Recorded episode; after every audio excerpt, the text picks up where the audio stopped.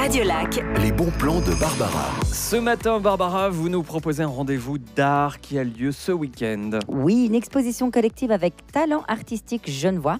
C'est la troisième édition. Nous pourrons découvrir les œuvres de 16 artistes talentueux. À l'honneur cette année, l'énergie créative du bassin genevois et ses environs. Voilà, donc c'est une, une exposition qui va mettre à l'honneur euh, le bassin genevois. Quel type d'art allons-nous pouvoir euh, admirer à cette occasion, Barbara? Nous aurons sur place des performances live de peinture, de sculpture, de photographie, de Mhm. dessin. Et plusieurs techniques seront proposées comme l'acrylique, le pastel, les crayons couleurs ou encore le collage. J'adore le collage. Ouais, c'est sympa. Non, Moi, j'aime bien aussi. Je trouve que ça donne des fois des résultats très surprenants et, euh, et très sympathiques. Et puis, euh, un avantage peut-être pour cet événement, euh, Barbara? Oui, nous serons en contact direct avec les artistes qui partageront leur passion et pourront répondre à nos questions.